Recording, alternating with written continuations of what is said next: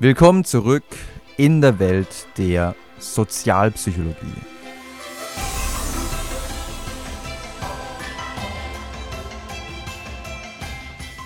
Der Halo-Effekt, wenn ein dominierendes Persönlichkeitsmerkmal, wie zum Beispiel gutes Aussehen, Attraktivität, alles überstrahlt.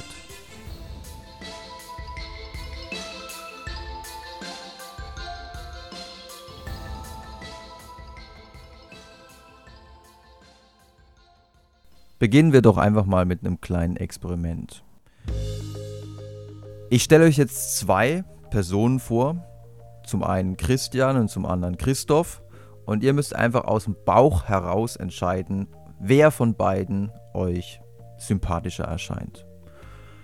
Christian gilt als intelligent, fleißig, impulsiv, kritisch, eigensinnig und neidisch.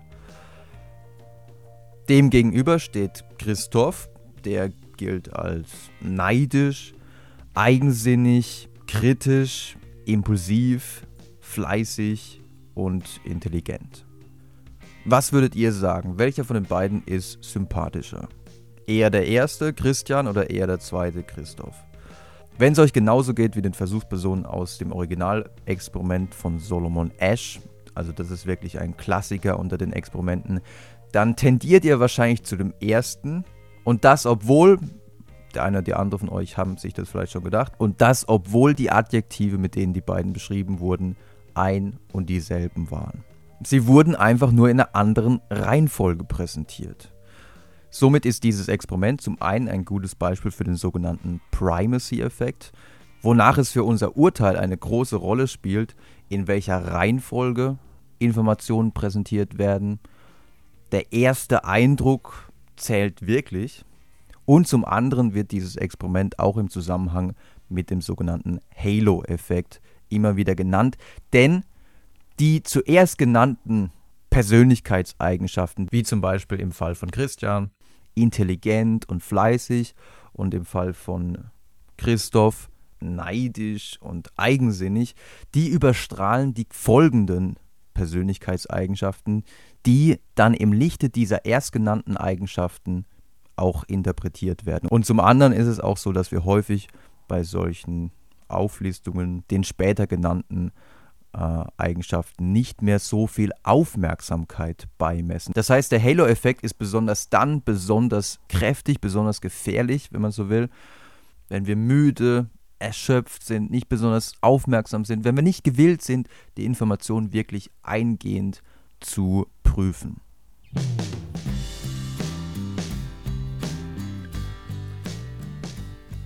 Wohl am besten untersucht sind die Auswirkungen des Halo-Effekts in Bezug auf physische Attraktivität, also wie gut jemand aussieht. Das kann schon sehr früh im Leben losgehen. Zum Beispiel konnten Lina Badre und Bahia Abdallah im Jahr 2001 nachweisen, dass gut aussehende Neugeborene in Beiruter Krankenhäusern im Durchschnitt bessere Gesundheitswerte aufwiesen. Sie gewannen schneller an Gewicht und sie mussten auch nicht so lange im Krankenhaus bleiben, was wohl daran gelegen haben könnte, dass die Krankenschwestern in diesen Krankenhäusern im Durchschnitt den gut aussehenden Babys etwas mehr Aufmerksamkeit und Pflege zuteil werden ließen. Diese Ungerechtigkeit scheint sich auch im weiteren Verlauf des Lebens fortzusetzen.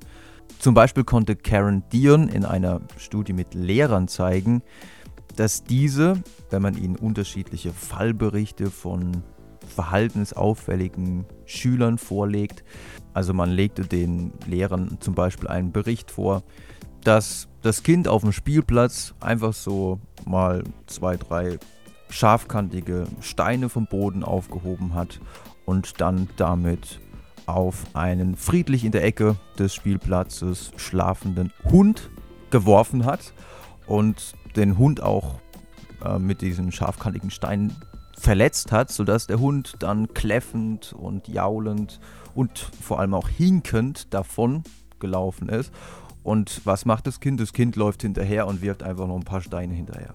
Wenn diesem Bericht jetzt ein Bild von einem attraktiven Kind beigefügt war, dann haben die Lehrer tendenziell dieses Vergehen als nicht so ganz, als nicht ganz so schlimm eingestuft. Und vor allem war auch interessant zu beobachten, dass sie dieses Verhalten, wenn es dann um die Frage geht, warum macht das Kind das, dann haben sie tendenziell eher gesagt, naja, wahrscheinlich war das Kind an dem Tag einfach schlecht drauf, es hat irgendwie Stress gehabt. Während bei weniger attraktiven Kindern haben sie dieses Verhalten eher auf eine Verhaltensdisposition zurückgeführt. Also mit anderen Worten, naja, das Kind, das ist halt wirklich böse.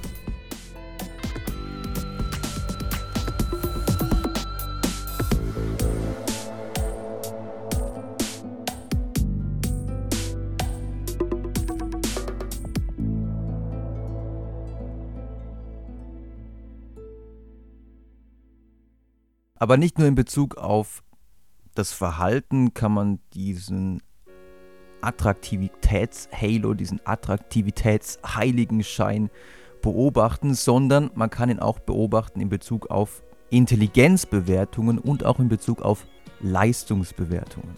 Und diesbezüglich wird wohl am häufigsten die Studie von Landy und Siegel zitiert, in der man 60 Studenten unterschiedlich gut geschriebene Aufsätze vorgelegt hatte. Also, also der eine war wirklich schlecht durchdacht, oberflächlich und der andere war wirklich sehr gut strukturiert und tiefsinnig.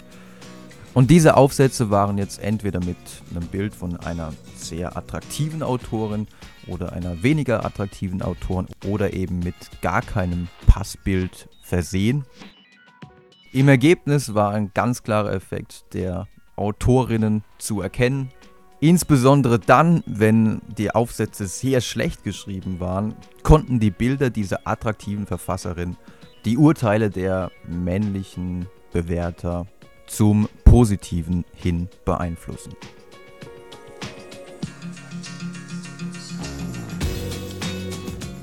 In der Folge konnten die Ergebnisse teilweise repliziert werden, es scheint jedoch eine Einschränkung zu geben, und zwar insbesondere dann, wenn man attraktive Vertreter des eigenen Geschlechts beurteilen muss. Also wenn eine Frau eine andere attraktive Frau beurteilen muss, dann kann es passieren, dass sie als Konkurrenz angesehen wird. Aber darauf werden wir in einer der nächsten Episoden genauer eingehen. Jetzt kann man sich natürlich fragen, ob die Annahme, die mit dem Attraktivitätshalo verbunden ist, dass diejenigen, die schön sind, auch intelligenter, leistungsfähiger sind. Ob diese Annahme nicht eventuell sogar der Wahrheit entspricht. Vielleicht ist es ja wirklich so, dass die Schönen im Durchschnitt die intelligenteren sind und dass wir und dass der Halo-Effekt in Wirklichkeit gar kein Urteilsfehler ist, sondern dass er einfach nur eine reale Erfahrung widerspiegelt. Um das zu überprüfen, muss man sich einfach nur Studien angucken, in denen man Probanden hat Intelligenztests ausfüllen lassen und zum anderen man diese Probanden dann auch in Bezug auf ihre Attraktivität hat bewerten lassen. Und eine der diesbezüglich wirklich spannendsten Studien ist die von Seprowitz und Kollegen, in der man die Intelligenzwerte von Probanden, die anhand von Fotos hinsichtlich ihrer Attraktivität bewertet worden waren, korrelierte mit ihrer physischen Attraktivität. Und was kam raus? Es gibt tatsächlich einen, wenn auch nur ein ziemlich geringer, Zusammenhang zwischen physischer Attraktivität und Intelligenz. Das heißt, die Schönen schneiden in Intelligenztests im Durchschnitt etwas besser ab als die weniger schön.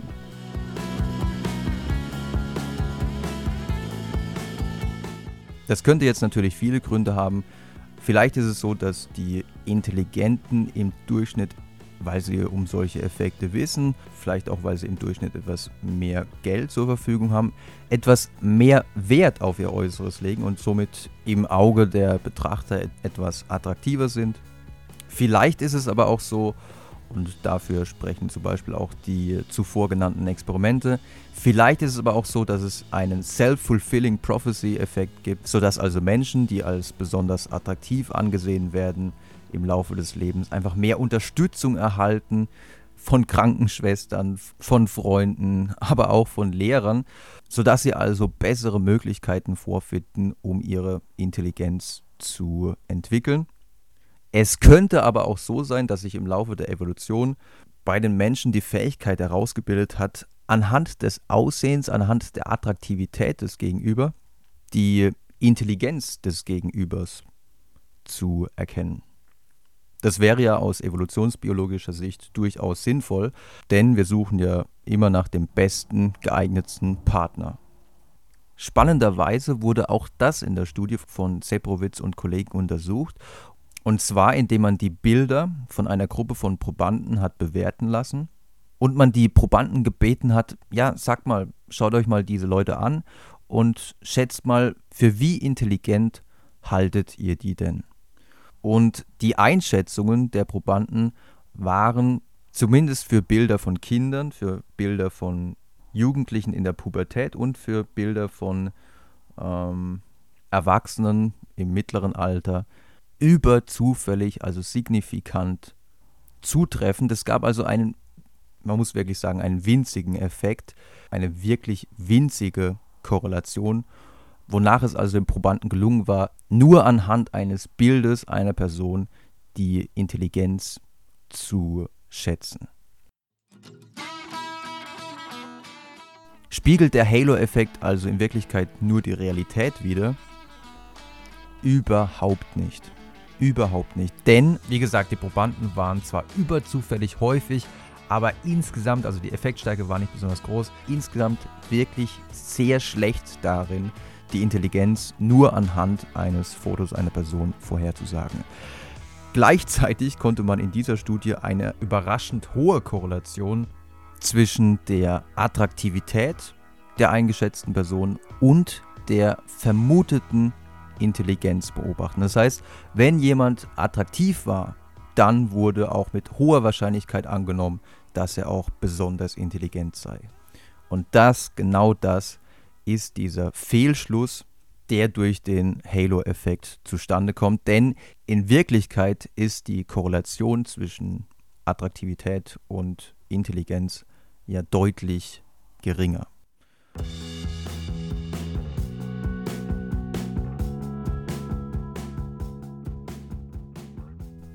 Aber wie kann man sich denn jetzt vor solchen Fehlurteilen aufgrund des Halo-Effekts schützen? Also zum einen ist es natürlich gut, zunächst mal um den Halo-Effekt zu wissen. Von daher ist es natürlich hervorragend, dass ihr hier gerade zugehört habt. Zum anderen ist es auch gut zu wissen, dass durch Fernsehen, Werbung, Hochglanzmagazine solche Stereotype wie schön ist gleich gut natürlich weitgehend noch verstärkt werden. Aber das ist nicht nur ein Phänomen der heutigen Zeit, auch schon in althergebrachten Märchen findet man immer wieder, dass die böse Hexe natürlich hässlich ist und die böse Stiefschwester, Stiefmutter natürlich auch nicht besonders hübsch ist. Und die Helden, die Guten, das sind natürlich dann immer die Prinzessinnen, die Prinzen, die ganz toll und wunderschön sind. Dass solche Stereotypen in Geschichten, in Filmen gewisse Effekte auf uns haben können, wurde zum Beispiel in der Studie von Stephen Smith und Kollegen untersucht, in der man einer Gruppe von Probanden zunächst mal einen Film gezeigt hat, in dem wirklich dieses Stereotyp, die Guten, das sind die Schönen, die Bösen, das sind die weniger gut aussehenden, gezeigt wurde. Eine andere Gruppe kam, bekam einen anderen Film zu gucken, in dem dieses Stereotyp eben nicht so genährt wurde. Und danach mussten die Versuchspersonen noch an einem anderen zweiten Experiment dran teilnehmen, von dem sie nicht wussten, dass es mit dem ersten allzu viel zu tun hat. Und ihre Aufgabe in diesem zweiten Experiment war, unterschiedliche Bewerber zu bewerten, wobei sich die Bewerber hinsichtlich ihres Aussehens unterschieden. Und siehe da, die Manipulation scheint einen Effekt gehabt zu haben. Diejenigen, die zuvor den Stereotyp verstärkenden Film geschaut hatten, die straften weniger attraktive Bewerber etwas deutlicher ab im Vergleich zu den attraktiven als die aus der anderen Gruppe. Aber was könnte man denn jetzt auch gesamtgesellschaftlich noch machen? Also ein Weg, den viele Länder schon eingeschlagen haben und den Deutschland jetzt so langsam beginnt zu gehen, ist die Einführung von anonymisierten Bewerbungsverfahren. Denn gerade bei Bewerbungsunterlagen, wo man ja jetzt nicht so allumfassende Informationen bekommt, gerade in solchen Fällen, wo wir nicht über genügend Informationen verfügen, ist die Gefahr des Halo-Effekts ja besonders groß.